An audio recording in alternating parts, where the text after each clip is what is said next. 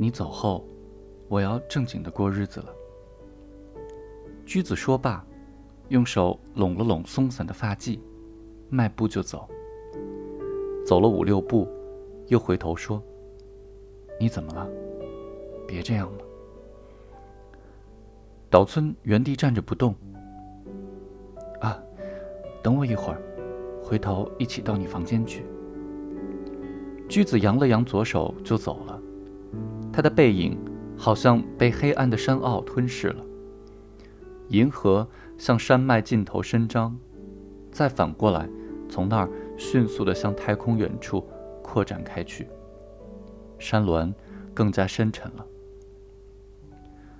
岛村走了不一会儿，驹子的身影就在路旁那户人家的背后消失了。传来了“嘿，吼，嘿，吼，嘿，吼，吼”的吆喝声。可以看见消防队拖着水泵在街上走过，人们前呼后拥地在马路上奔跑。岛村也急匆匆地走到马路上。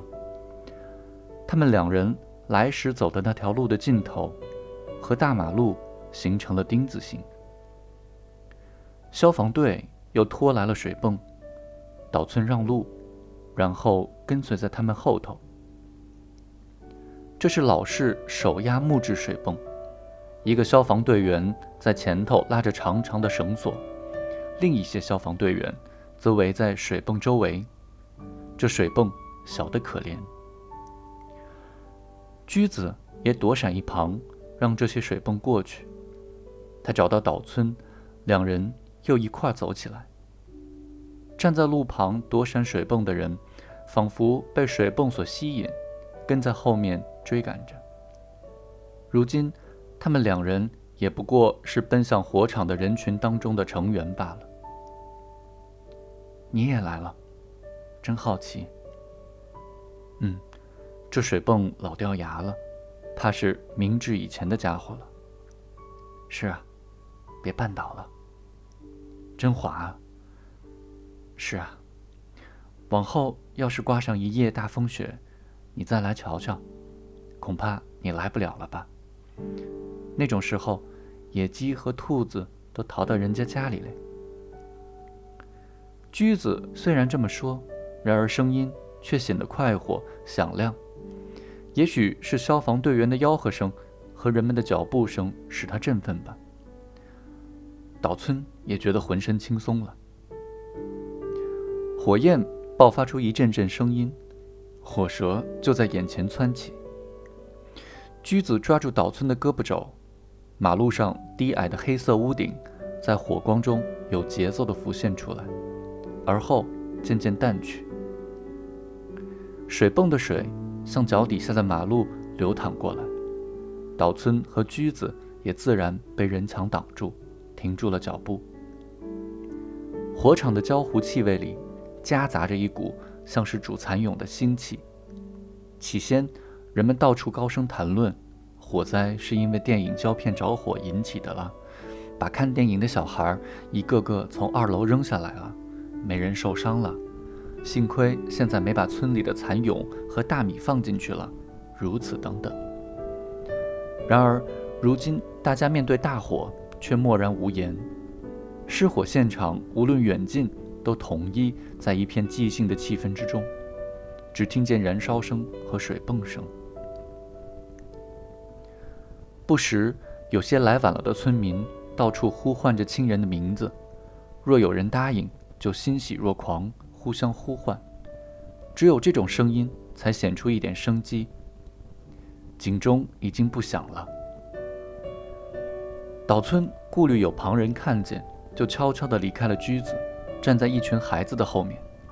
火光灼人，孩子们向后倒退了几步，脚底下的积雪也有点松软了。人墙前面的雪被水和火融化，雪地上踏着杂乱的脚印，变得泥泞不堪。这里是挨着残房的旱田，同岛村他们一起赶来的村民大都闯到这里来了。火苗是从安放电影机的入口处冒出来的，几乎大半个残房的房顶和墙壁都烧塌了，而柱子和房梁的骨架仍然冒着烟。木板屋顶、木板墙和木板地都荡然无存。屋内不见怎么冒烟了，屋顶被喷上大量的水，看样子再燃烧不起来了。可是火苗仍在蔓延不止，有时还从意想不到的地方冒出火焰来。